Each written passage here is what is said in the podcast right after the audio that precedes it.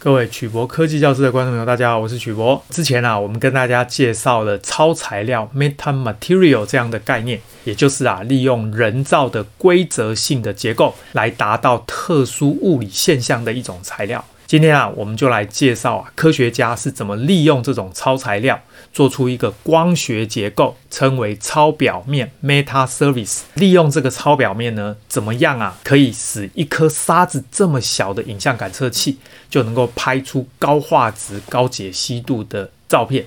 影像到底啊，科学家是怎么做到的？今天我们就来跟大家简单的介绍一下。所以呢，我们今天的题目是神经纳米光学大突破，与沙子一样小的超微相机能够拍出高画质的全彩照片。首先呢，我们跟大家介绍如何使用超表面 metasurface 来捕捉光线。再来呢，我们跟大家介绍什么是神经纳米光学 NNO，以及传统复合光学 CCO。最后呢，我们跟大家简单介绍超表表面跟之前的旧技术之间比较有什么差异？今天呢，我们的资料来源是林于柔发表在《科技新报》的文章，以及普林斯顿大学、华盛顿大学的研究团队发表在他们网站上面的文章。那么，首先呢，我们来介绍啊，这个超表面 metasurface 可以捕捉光线，并且啊，放大到让整个表面能够变成感测器。从外观看起来呢，相机只是一个刻有一百六十万个圆柱体图案的透明面板，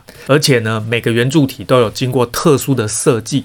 这个就是我们刚刚说过，用人造的规则性结构来制作的材料，我们称为超材料 （metamaterial）。这边呢，特别是来捕捉光线的表面材料，所以称为。超表面 metasurface 必须在特殊的方式来弯曲这个光线，然后呢，让这个阵列的结构呢能够形成光学的波峰。之后啊，这个讯号透过一个演算法处理，最后呢就可以生成一个影像。测试的时候呢，这个新的感测器可以取得七二零乘七二零画素的全彩照片。基本上呢，这个解析度已经有一定的高度，主要是捕捉。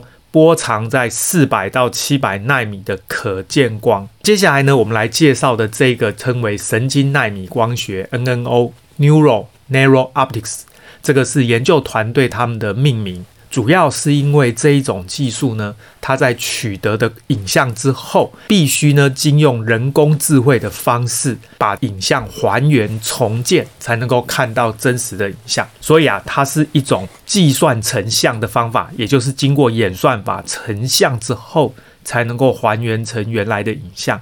它呢是用在超薄的超表面透镜，而且是端点到端点的学习跟捕捉。测量重建影像，尽管呢感测器啊跟沙子一样小，但是神经纳米光学的这个元件呢，几乎可以达到传统的复合式镜片，也就是我们一般相机用的镜头，几乎是相同的影像品质。而这个传统复合相机的镜头呢，比这种神经纳米光学的元件呢，体积还要大。接近五十万倍。各位现在看到的，这是一颗米的大小。各位发现呢，这一个研究学者用的 metasurface 超表面呢，尺寸比一颗米还要小，接近啊一个沙子的大小。那么我们把 Neural Nano Optics 的光学结构呢，跟传统的照相机的镜头来比，各位会发现小巫见大巫啊。传统的这个照相机的镜头呢，大概是神经纳米光学的元件呢的五十万倍这么大。那么接下来呢，我们就来看研究团队的一段介绍的影片。各位现在看到，这是一粒米的大小，而这个呢是他们的超表面的大小。Smartphone cameras are becoming more sophisticated and complex. 所以各位发现啊，我们现在的数位相机呢，里面的镜头啊，通常呢有好几个塑胶镜片，通常至少有六个镜片，六 P，它是一千两百万画素的一个广角镜头。跟一个一千两百万画素啊的这一种相机镜头，with each passing year resulting in bulky camera bumps on consumer devices。这边呢，他们把这个光学的这个镜头又再放大了之后啊，各位发现呢，在我们的相机里啊，有一系列的透镜，体积非常的庞大。这个研究呢，就是希望能够把它缩小体积。Going beyond smartphones, many applications rely on bulky compound optics. 所以各位发现呢，在我们实物上呢，很多光学的结构都会做很大，譬如说像一般的这种相机啊，你看它的镜头这么大，还有就是穿戴式装置。大家都希望能够做出微小的穿戴式装置，但是呢，用传统的光学结构是绝对不可能。事实上啊，这一种 AR、VR 的眼镜，各位如果希望有一天呢，能够做到跟我们传统一般的眼镜一样轻薄短小，唯一的方法就是必须改变现有的这种光学结构，也就是要开始使用所谓的超材料。Meta Material 或者是超表面 Meta Service 来做，再来呢，就是一些光学的望远镜啊，这个自驾车上面用到的视觉系统啦、啊，甚至是显微镜啊，还有这一种无人机呢，它搭载的光学系统，基本上呢，体积都很大。In this work, we present metasurface optics as a replacement for bulky compound optics.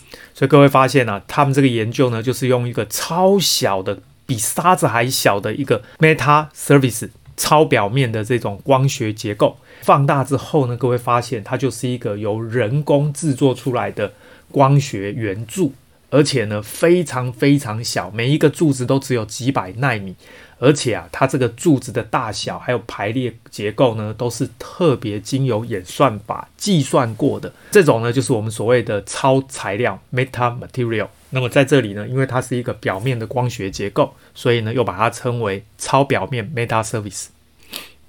While a conventional optic relies on a series of glass lenses, a metasurface uses subwavelength nanoantenna to direct light with much finer control.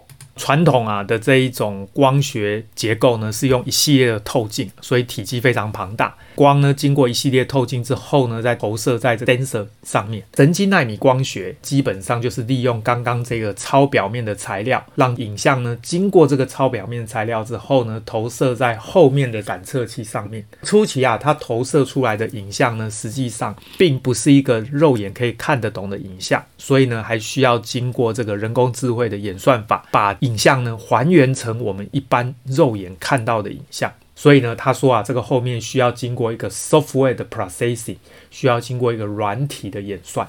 In our work, we jointly design nano optics and software processing using AI techniques, allowing us to produce neural nano optics.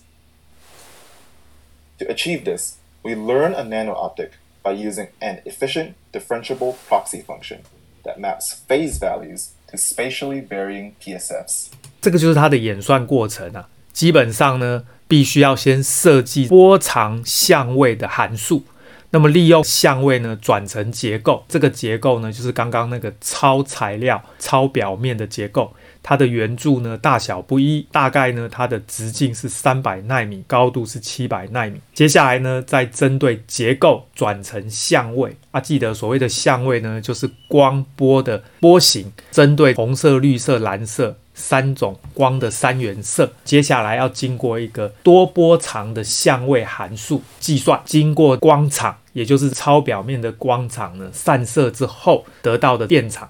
那么，利用这个位置变化的相位位移函数的运算，经过学习训练出我们所需要的模型，最后再利用这个模型来还原我们原来的影像，最后呢，就能够让我们肉眼看到的影像被显示出来。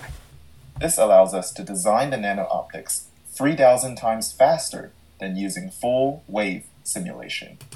特别强调啊，传统的方法呢是利用 full wave simulation 的方式，那么用它这个方法呢，可以比传统这一种方式呢来快的三千倍。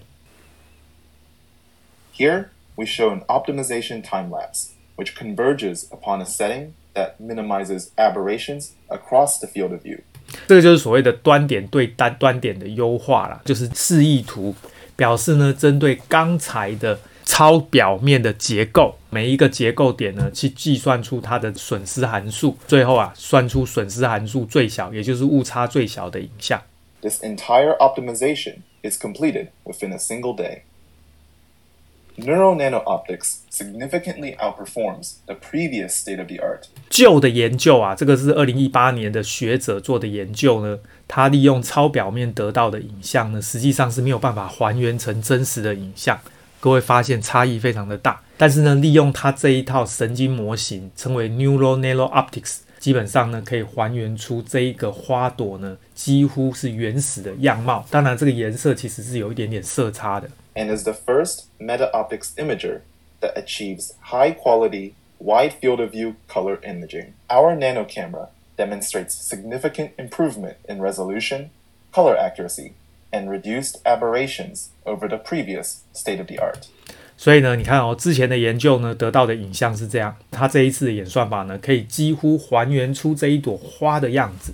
虽然呢这个颜色其实是有点跑调，不过呢已经很接近原来的样子。Neural nano optics can achieve the same quality as a conventional camera, despite being over 500,000 times smaller in size.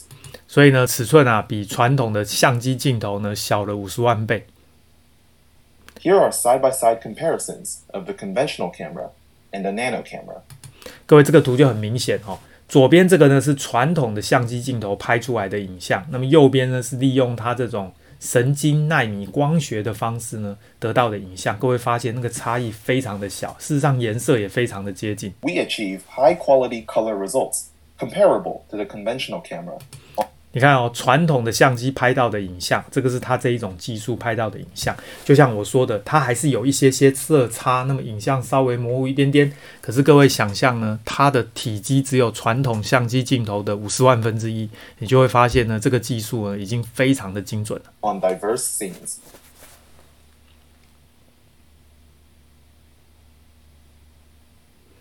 有没有看起来呢？其实是非常的接近。当然啦、这个颜色是有点偏调。我相信呢，在一段时间的研究啊，相似度会越来越高。所以呢，今天啊，我们就很简短的跟大家介绍这个神经纳米光学的技术，可以呢，在一个像沙子这么小的一个超表面的光学结构呢，取得一个模糊的影像，然后呢，再利用人工智慧的演算法。建立一个模型来还原出原来我们肉眼看到的影像，还原的效果呢，跟真实传统的这种相机镜头比起来，它的颜色还有清晰度呢，确实有稍微差一些。但是啊，相较于传统镜头这么庞大，这一种神经纳米光学的感测器呢，它的体积只有传统镜头的五十万分之一，小到啊，只有一颗沙子这么小。这个呢，就是这一次啊，他们研究团队技术最大的突破。当然啦，这个技术呢，很明显它需要用电脑来还原这个影像，所以这个运算呢，其实要花蛮长的时间。也就是啊，这样的技术呢，跟我们一般的相机立刻拍完呢就可以储存起来，还是有一点落差。不过呢，我相信啊，未来这样的研究呢，会越来越精准，误差也会越来越小。相信啊，有一天呢，真的可以应用在各种光学装置。特别是 AR、VR 眼镜，我们呢要做出像这种眼镜这么小的 AR、VR 眼镜呢，真的需要在结构还有材料上有重大的突破，才有办法做得到。今天呢，我们的节目就到这边。各位啊，对于这个神经纳米光学相关的原理还有应用有任何问题，欢迎大家发表在影片的下方，我们再来讨论。谢谢大家，晚安，拜拜。